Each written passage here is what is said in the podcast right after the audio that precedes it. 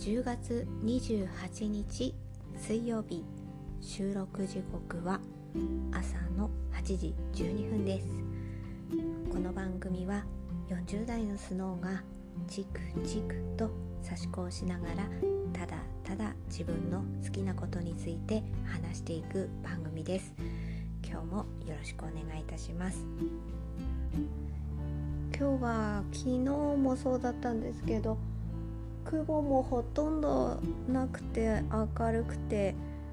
すがすがしい陽気っていう感じです。うん。だいぶ気持ちがいいですね。朝新聞をさっき取りに行ってまあ玄関開けたらそこに置いててもらってるから。すごい楽なんですけど。ちょっとこうなんかヒヤッとした風が入りつつもでもなんかこう朝のすがすがしい空気だなっていう感じがしました。今日はどうなんですかね？天気いいんですかね？うん。なんかもしまあ天気天気というかまあ天気もいいしちょっとあの買い物にもね行かなきゃならないのでまあその辺ちょっと調整していけたら行こうかなと。でもまあなんか仕事もちょっと嫌だったきゃなとか。その辺をなんとなくこう考えながらまあ今は刺し子をしております。はいえーと刺し子はあのー、だいぶグレーのまあ一応グレーと水色の2色の麻の葉を麻の葉の刺し子をしようと思いましてでまずは順番的にはグレーから刺してるんですね。でえっ、とだいぶそのグレーの方が刺し終わりつつありますね。この辺でグレーができたらこれに重ねるように麻の葉の模様の方にあの水色の刺し子糸で入っていきたいなと思っているので。ねそうなってきたらなんとなくこう朝の葉の雰囲気どんなこの組み合わせでどんな感じになってくるのかっていうのがちょっと見えてくるので早く水色の方に行きたいなと思いながら今一生懸命グレーの糸を刺してる感じです。なんだかクリスマスツリーの方がねやりたいなと思いつつうん、こっちも刺すの楽しいなって思ったので一向に進まないっていう感じで。だからもうねやるにはねひたただただ刺す。ただそれだけ。ただそれだけって感じですね。もうほんと。まあでもなんかこういう風にじっくりゆったりとした気持ちで刺し子するのもいいものだなと思いながら日々刺してます。なんかおかげさまでこう配信するようになったのでねあのそこのメリハリがなんかバタバタしてて今日刺し子できなかったなみたいなことはないのでねちゃんとこうある一定の時間は集中して刺し子をするっていう感じで時間が取れるのでそれはそれでいいペースをつかめてきているのではないかなというふうに思っております。ね、でえっ、ー、とまあ刺し子はそんな感じですね。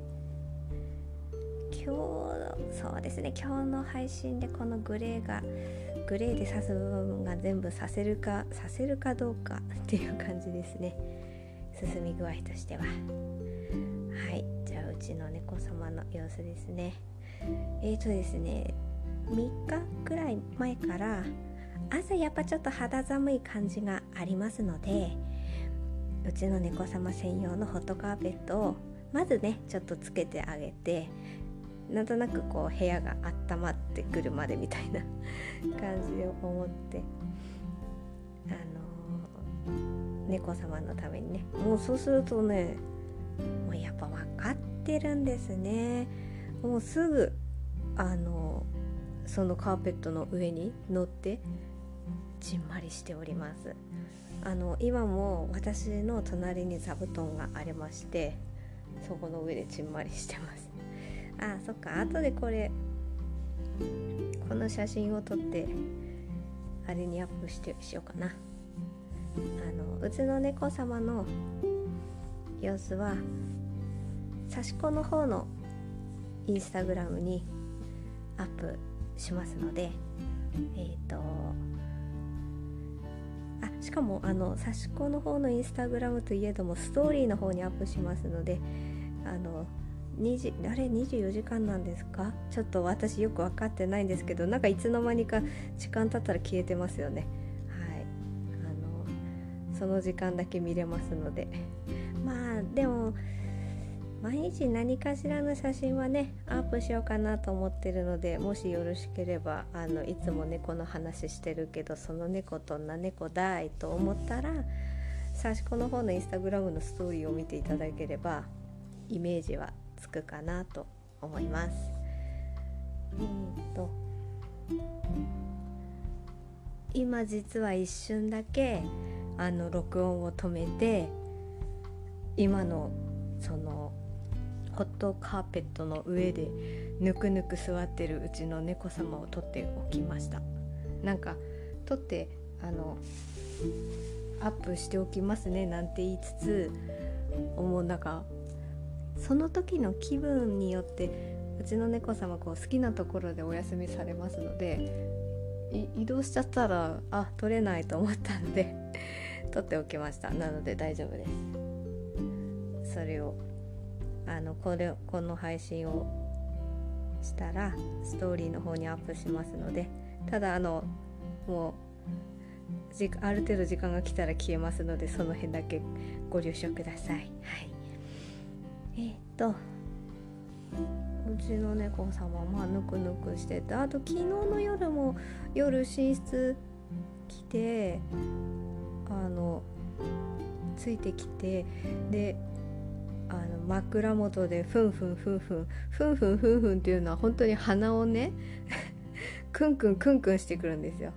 ここの場所大丈夫かなみたいな感じで匂いをねふんふんさせて確認しているのか何なのかよくわからないんですけど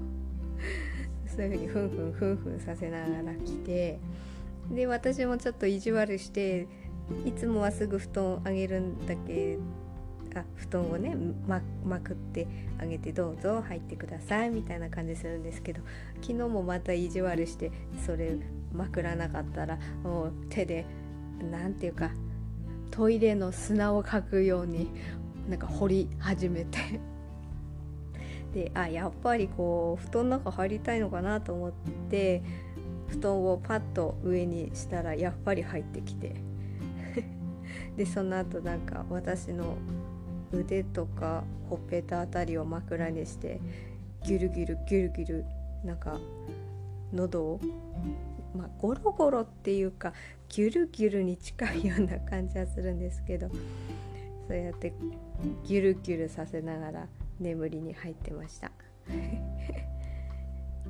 まあこういうね何て言うか何でもない一日を一日をっていうか時間をね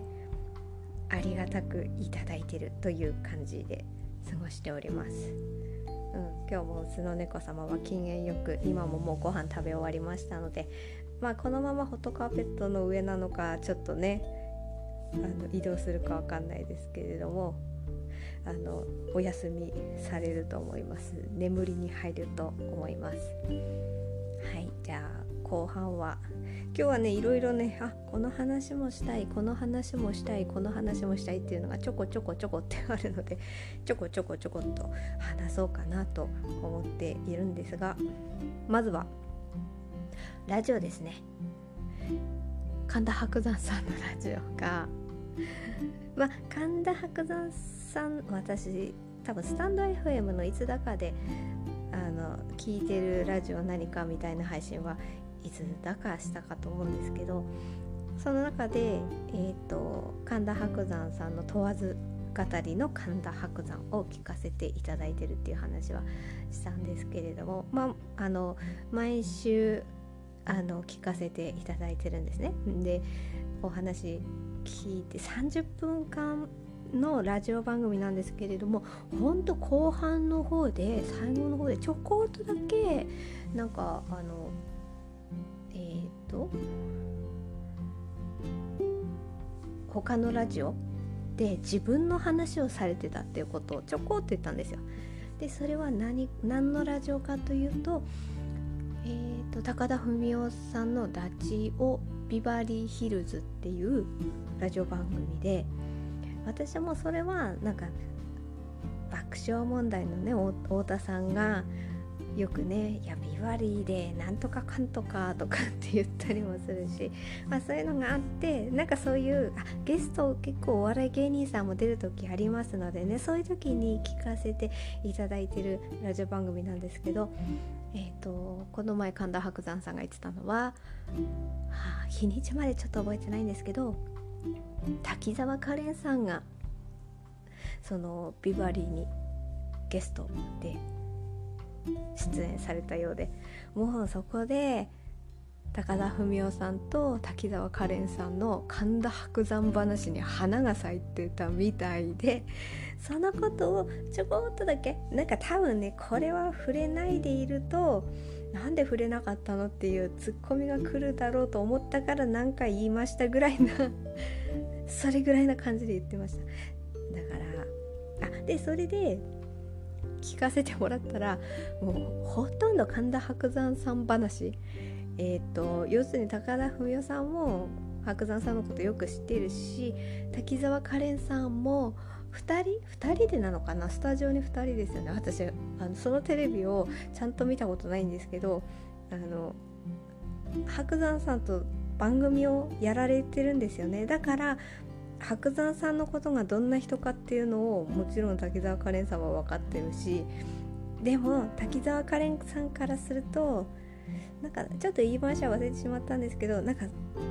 その神田伯山さんのことでこうなんかこうモヤモヤしたり別にすごい悪口でもなくてもなんかこれ言いたいって思ったところででもあまりそれを言いにくいというかそもそも講談師だからそれは TBS ラジオリスナーだったらわかるだろうけどそうじゃなかったりしたら神田伯山って言われてピンとくるかどうかっていうところ好きな人は好きですけどじゃあそれが一般的にどうかっていうところが非常に難しいところでってなると滝沢カレンさんもなかなかこう言い合える人がいなかった。でもこう高田文夫さんはもうめっちゃ知ってる。ああつはこういうやつだよなそうなんだよなみたいな感じで全然言える人だからそこで非常にこう神田伯山話に花が咲いててもうすごくテンポがあなんか、まあ、滝沢カレンさんはねよくお話しされるけどその中田文夫さんのこうなんか拾っていく感じがすごいテンポが速すぎみたいな。感じででしかもこう内容がこう神田伯山さんの「こうですよね」みたいな感じの話でなんかめっちゃ面白かった。どっちかといえば神田伯山さんは逆にね自分が誰かと会った時その人はこういう感じだったみたいな。でしかもそこをちょっとねちくりと腐す？腐すっていう言い方合ってるか分かんないんですけどそういう感じでただねあの人いい人なんですとかそんなそんな感じでは終わらない人。だから自分が誰かのことを言うことに関してはもうよどみなく言葉もうお話はもちろん上手な方ですし出るけど逆に自分のことをあんなに 言われるっていうのはちょっとこう多分なんか居心地が悪いんじゃないかなとは思いました。あそこまでねあそこまで言われる。でしかも間違ってないしみたいな。それはなんかやっぱり分かってる人たちにあそこまでなんかこうテンポよく言われてしまうと非常にねいつもとは逆の立場になって居心地が悪いのかな。だからあんまりラジオでもいや俺のことをこうこうこういう風に言っててみたいな感じのノリでは言ってなかったような気はしました。あでも私もあんまりちゃんと聞いながら元気だから勝手な私のイメージを言ってるだけなのでえもうそうですか？こんな感じでしたよとかそういうツッコミはいらないです。ただ私なんとなくこういうふうに私がこう思いましたってことをどっかにただただ話したいだけのポッドキャストスタンド FM なので。その点だけよろしくお願いいたします。はいあの神田伯山さんのラジオ。まあ神田伯山さんのラジオのことっていうよりも高田文夫さんのビバリービバリーヒルズのあラジオビバリーヒルズの話だった気はしますけど。はいそれがまず一つ言いたかったこと。はいじゃあ次ですね。次は今度 YouTube の話しようかな。前もどこかでスタンド FM で言ったのかなあの YouTube で見てる YouTube があるっていう話前してそれが高遠力さんの YouTube で私いつだかなんかねちょっとねその高遠力さんの YouTube のことであのどんな意見があるかみたいな感じでちょっと Twitter で検索かけて見てみたんですよ。もうなんかほんと賛否幅ありすぎ。幅ありすぎ。面白いっていう人はもうずっと面白いしどうなのこれっていう人はどうなのこれ的な幅がすごかった。でもねそんなのね今に始まった話じゃないですよ。そりゃ現役の時からそうでそれもご本人さん分かっているしでもでも俺そんなこと言われたら傷つくんだよなっていう感じも思ってるし本当まあそうだよね。そうそうあるいわゆる賛否ですよね。そりゃあるよねって。でもね私はそういうことをこっそり面白く聞かせてもらってる。ただそれだけです。私はもうこれが高遠力さんじゃんみたいな。これが高遠力じゃんみたいな。ね。それそれを分かって見てますのでもう引き受けて見てますっていう感じですね。もうほんと興味深かったなうん。なんか俺はこう何ていうかこう思ったこと？腑に落ちないこと？いやこれおかしいだろってことは俺は言うよみたいなスタイルでやってるけれどでもなんかいやこれは俺の胸にしまっとくみたいなことも言ったりして要するに本当に事件になっちゃう人とかこれを言ったら本当に誰かの人生を潰してしまうとかそういうことに関してはそれは俺の腹の中に留めておくよみたいなこと言ってて。ああもうほんとそういうのをね聞いてるとめっちゃ面白い。まあそれに対していかがなものかって言う人は言うでしょう。でもだからそういう人は見なくなってでそれをこうワクワクして見る人はもう見続けるんですよ。でも私はもう見続けるしかないんですよ。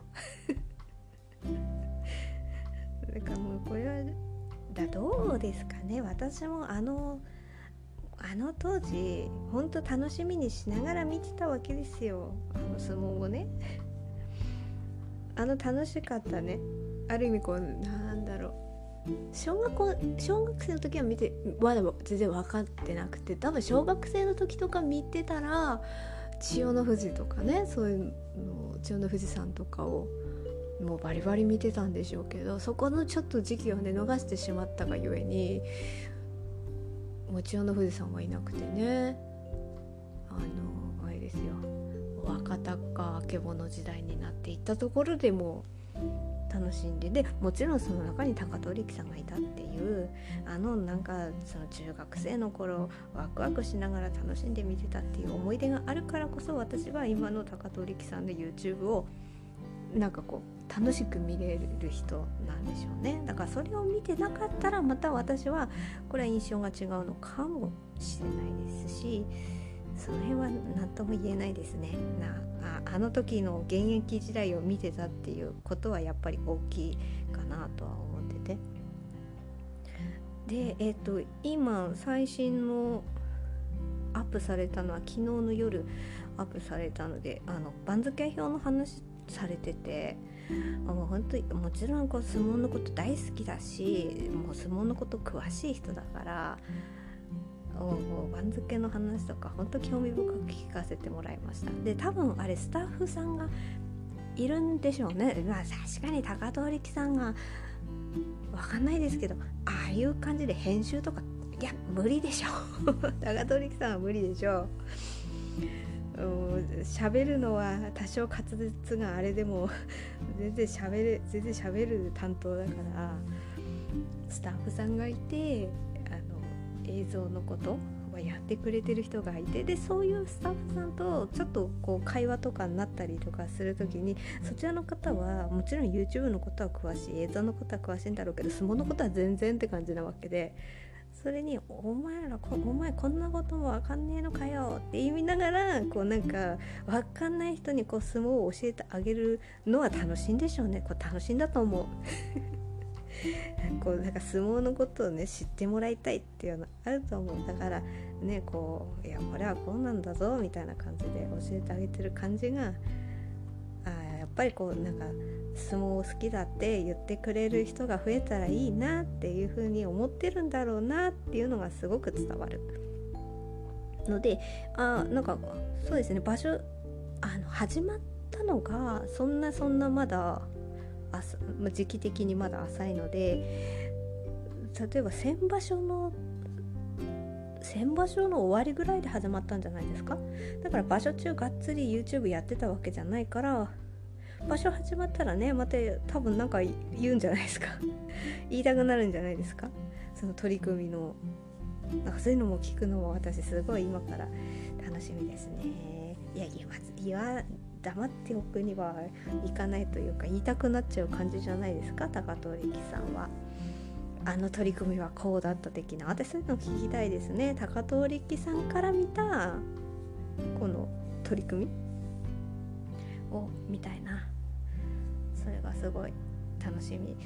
だからなんかだからじゃないですけど。ああそうそう神田伯山さんも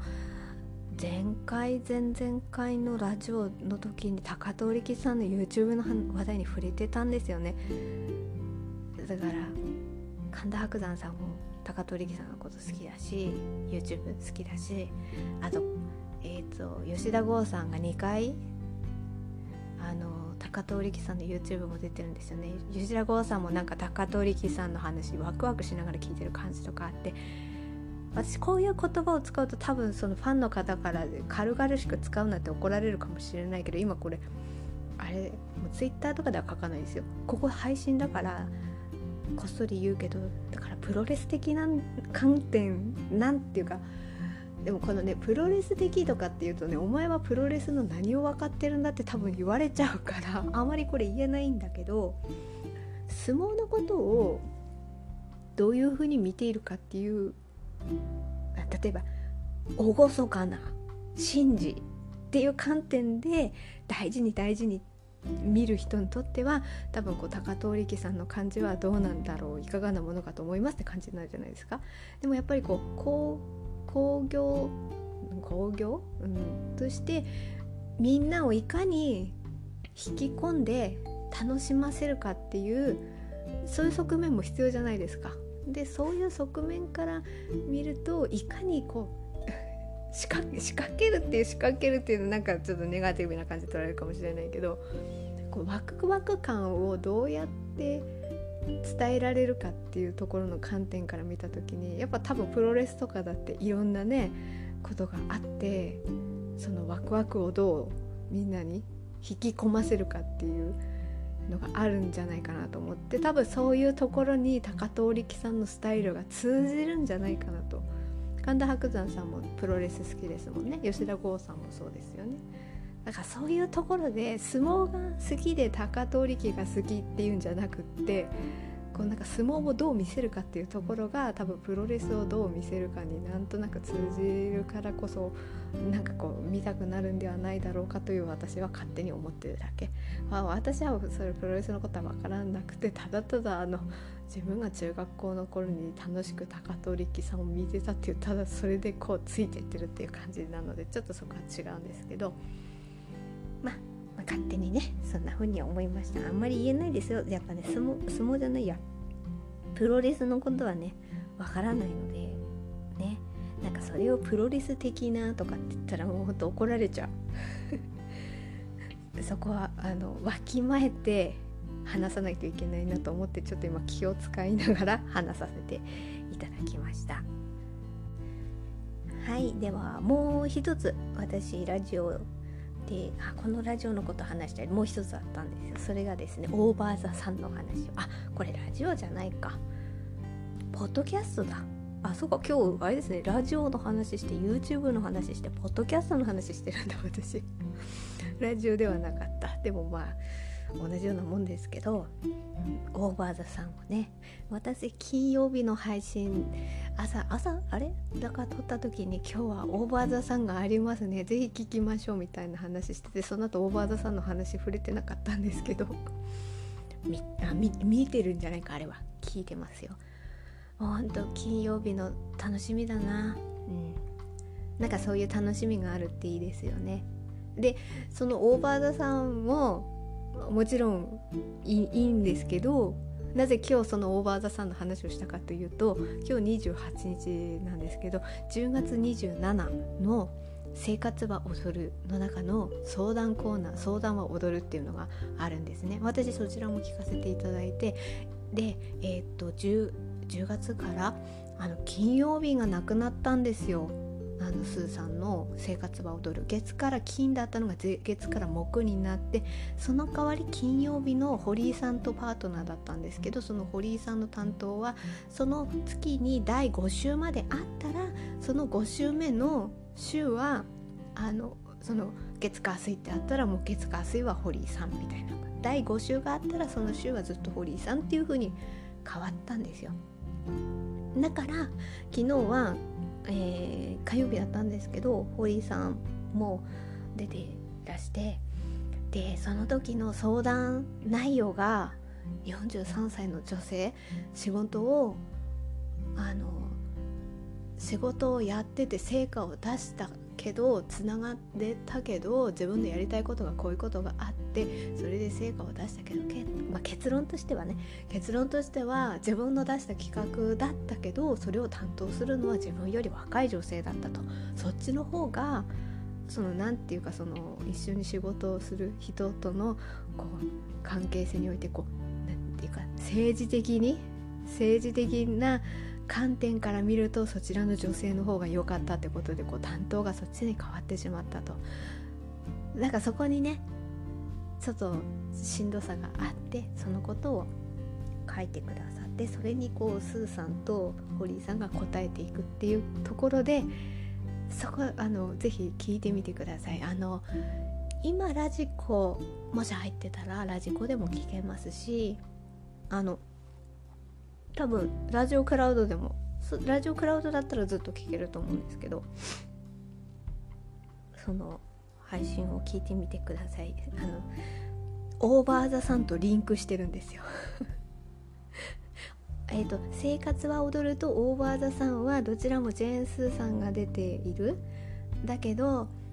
なんていうか「陰と陽」みたいな。えっ、ー、と表と裏みたいな。そういう風にこう全然こう同じ人だけどやっぱりこうキャラとか方向性を変えてるんですよ。うん、あもう変えてるまあうん。オーバーザさんは自分らしさがより出てるっていう感じがあってその勢いで堀井さんと一緒にやられてるんですけどだからこうラジオの方はもうちょっとこう正統派的な感じでやっているけれどもその相談内容を答える中で多少こうオーバーザさんと話の内容がこうリンクしててもうオーバーザさんを聞いてた人にとってはこうニヤニヤしちゃうみたいなあここでもちょっとオーバーザさん出ちゃってるよみたいな感じがあったりもしつつでもやっぱりその,、えー、その年齢によってその立場とか今までとは違う感じになっている。でもそれって努力も関連することもあれば上がらえないものもあったりとかもするそこのモヤモヤをどうこうよいしょって乗り越えられるかっていうところでこう一緒にやっていこうねみたいな感じが伝わる放送だったんですよね。えー、あのちょっと43だから堀井さんとスーさんよりも年下だけどまあ同世同世同年同世代っていう感じ私ももちろんそこにちょっと入ってるっていう感じだから何かしらね年齢を重ねたことによる何かちょっと今までとは違う感じになっていくそこのしんどさみたいなところは分かるよみたいな感じで言っててで堀井さんあちょっとやっぱねこうスーさんは多分堀井さんがこのアナウンサーとしてどういうふうに今までやってきたかっていうのをあのなんていうかラジオを通して知り合うことによって私生活でも言葉を交わしていくことによってそのアナウンサーの大変さ的なところがこうで多分共有されていったんじゃないですか。だからこそスーさんが「いや堀井さんはこうだけどこういうことやってんだよ」的な感じの話とかを聞かせてもらった時にこう堀井さんのこうなんかこう涼しい顔してそつなくこなして仕事やられてるっていう見た目とは違うこう内面的な大変さみたいなところがこうちらっとこう垣間見えたところがあそっか堀井さんも堀井さんでやっぱそういうところがあってご苦労されてそれでもこう前に進んでこられたんだなっていうのが、うん、ある意味アナウンサーってね誰誰もが「あすごいね」みたいな感じの職業ですものね。その中でやっぱりこう年齢を重ねていくことによってなんとなくこう仕事内容が変わっていったりとかしてそこに自分の気持ちが追いついていくかっていうところは人それぞれ違うんじゃないかなと思って今なんかそういうことを話しながら田中みな実さんとかが 頭をよぎったけど。ね。だからそこら辺でどう自分にこう合うところの居場所的なところに収まっていくか。堀井さんってあれですよね。同期が小島恵子さんなんですよね。どうそのねどんな関係性だったんだろうっていう。なかなかこう圧がこうやっぱりこう強い個性がありますものね。それでこうガツガツガツって最初からガツガツガツってやっていく感じと堀井さんはちょっとこう一歩引いてみたいな感じのこの関係性とかどうだったんでしょうか？その辺をなんか聞いてみたいですね。いやちょっとね同期で仲良く一致団結してっていうのはなかなか いや何とも言えないですけど。個性がねあるああるものなとか、まあ、なんとなくそんな風に思った時にこう堀井さんとスーさんが大和田さんを始めたのもよくわかると、うん、そのラジオの番組のね金曜日がなくなったっていうところのところでね。もう人それぞれいろいろありますよねっていうところが大場さんを聞いててももちろん分かってたけど、えー、昨日の27日のその相談に答えるあのお二人の会話を聞いた時によりねそこがこう際立って見えた感じがあってこうなんとなくそうなんだろうなってもやってしてたところがよりこうクリアになって見えてそこが非常に興味深かったのでちょっと今日話したいなと思ってお話しさせていただきました。人それぞれなんかこうありますよね。あの本当はこういう風な感じになりたかったのになかなかこうできないみたいなところでじゃあ自分がこうそれなりに居心地よくいられるにはどうしたらいいかってところってね。他の人から見たらねいやこれでこれでいいじゃんみたいな感じがあってもそれを本人が納得するかもまた別問題だし、まあ、それ逆なように見られたりとかね自分はいいと思ってるのに周りはええこうした方がとかね分かんないですけど、まあ、その辺は人それぞれあって私はその辺はね今は今はそんなに落ち着いた感じ。かえって30代半ばから後半にかけての方が本当に居心地悪かったから。そこがまあそこでなんかなんていうかな耐えたわけでもないけどちょっとその辺はうまく言葉にするのはまだまだ難しいですけどね。はい、うん、今日もなんかうまく話せてないけどこう今なんかオーバーザさんの話してたら差し子を刺す手が止まってました。全然今日そんなに進めてないな。ちょっと話す方に夢中になってしまいました。はい。なんか心ゆくまで話させていただいてありがとうございました。なんか自分もねこういう風に話せる機会があるからうん。なんかそれも一つの楽しみなんですよね。あとそうそうあの数日前にあのマイクの話したんですよね。あの性能とかは全然あれだけどまあ自己満足だけどっていう感じで言ってて。あのこれポッドキャストだとあなんだろう。えっ、ー、と BGM か。BGM つけられるからそんなに分かんないんですけどやっぱりこの音声だけで聞いてみるとあやっぱりこう前のあれと今のやつはちょっと違うなっていうこうノイノイズ的なものが違うんですよね。だからその辺が BGM をかぶせることによってあまり目立たない感じになるからマイクのね性能がどうなんだろうっていうのが分かりにくかったりもするんですけどもうほんと声だけで聞くとやっぱ違うので、まあ、自己満足が大きいのは大きいんですけどあのこのね猫の尻尾みたいなのが可愛いとか思いながらそれに向かって喋ってるからもちろんそれはそれでいいしでもあやっぱマイクとしてもあこれいいんだなっていうのをなんか実感しつつあります。前のやつとかあと BGM なしで聞いたりすると自分のね撮ったやつの。あのアップするのはちょっと BGM ついてるからちょっとそれでは聞き比べられないですけど自分が撮ったやつの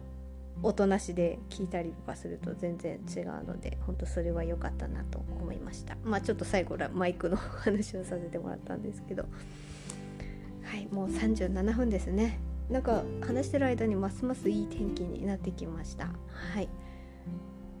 あ今日はそうだな。部屋もな。ちょっとちょっと雑然としてきてるので今日も部屋片付けてすっきりさせようなんて今ちょっとふと思いました。明日も配信できるかと思いますのでちょっとまだ何について話すかは考え中ですけれどももしよかったらお付き合いください。はいありがとうございました。